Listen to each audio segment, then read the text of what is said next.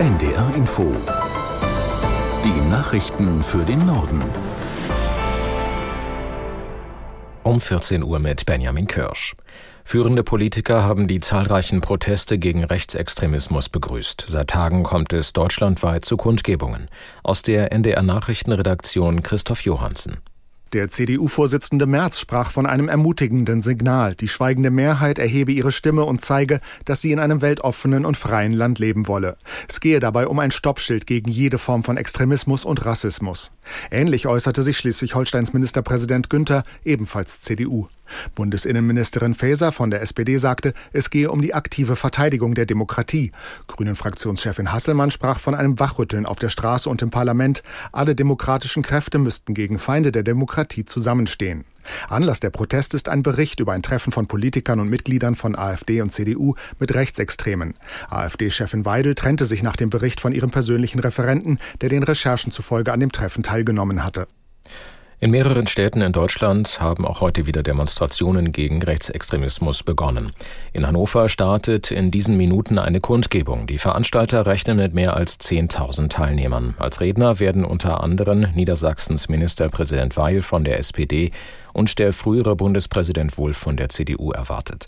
Auch in Frankfurt am Main haben sich Demonstranten versammelt. Die Polizei spricht von bislang etwa 6000 Teilnehmern, die Organisatoren von 35.000. Weitere größere Demonstrationen sind unter anderem in Dortmund und Heidelberg geplant.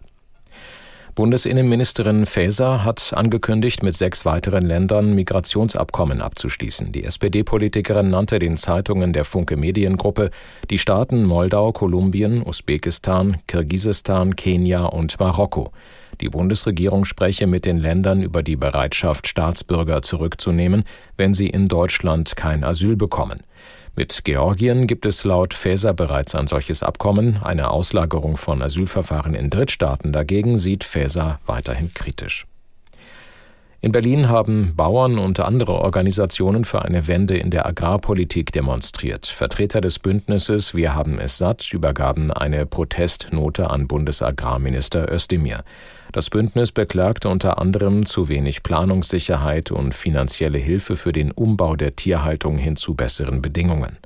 Özdemir nahm die Forderungen der Demonstranten entgegen, die mit zahlreichen Traktoren zum Messegelände in Berlin gekommen waren. Dort findet derzeit die Agrarmesse Grüne Woche statt.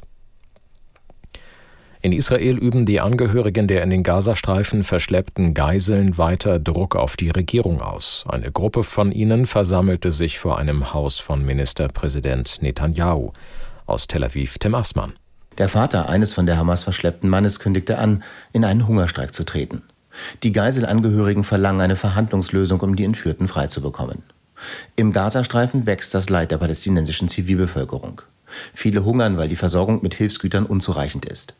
Die US-Regierung teilte nun mit, Israel habe zugestimmt, den Hafen von Ashdod zu nutzen, um Mehl in den Gazastreifen liefern zu können. Unterdessen hält US-Präsident Biden an seinem Wunsch nach einer Zwei-Staaten-Lösung für Israelis und Palästinenser fest. Dies habe Biden in einem Telefonat mit dem israelischen Regierungschef bekräftigt, teilte das Weiße Haus mit.